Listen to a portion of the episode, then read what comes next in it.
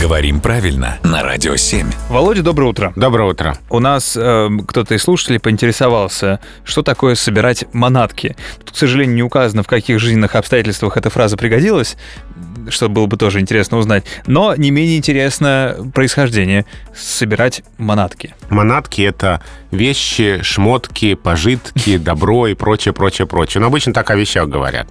Так, а есть одна манатка. Нет, это обычно слово, употребляемое во множественном много. числе, да. Мгм. И интересно, что это слово в русском языке, скорее всего, из польского, где то же самое значение пожитки. А восходит все это к греческому и латинскому языкам, как многое в русском языке. И греческое слово мантия Так. того же корня. В буквальном смысле собирать мантии свои. Ну, буквально одежду.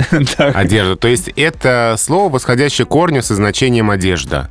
Мгм. но через несколько языков и через несколько значений а, И поколений. и поколений, да, оно дошло до того, что так об одежде говорят пренебрежительно, Весьма пренеб- весьма пренебрежительно. пренебрежительно. Мгм. Интересно, был ли в- когда-нибудь в истории пример, когда слово манатки использовалось э, в каком-то э, в положительном значении. Ну, В истории языков было все, и это наверняка тоже. Но мы, к сожалению, не имеем э, точных э, записей на этот счет. Хорошо, спасибо, Володя.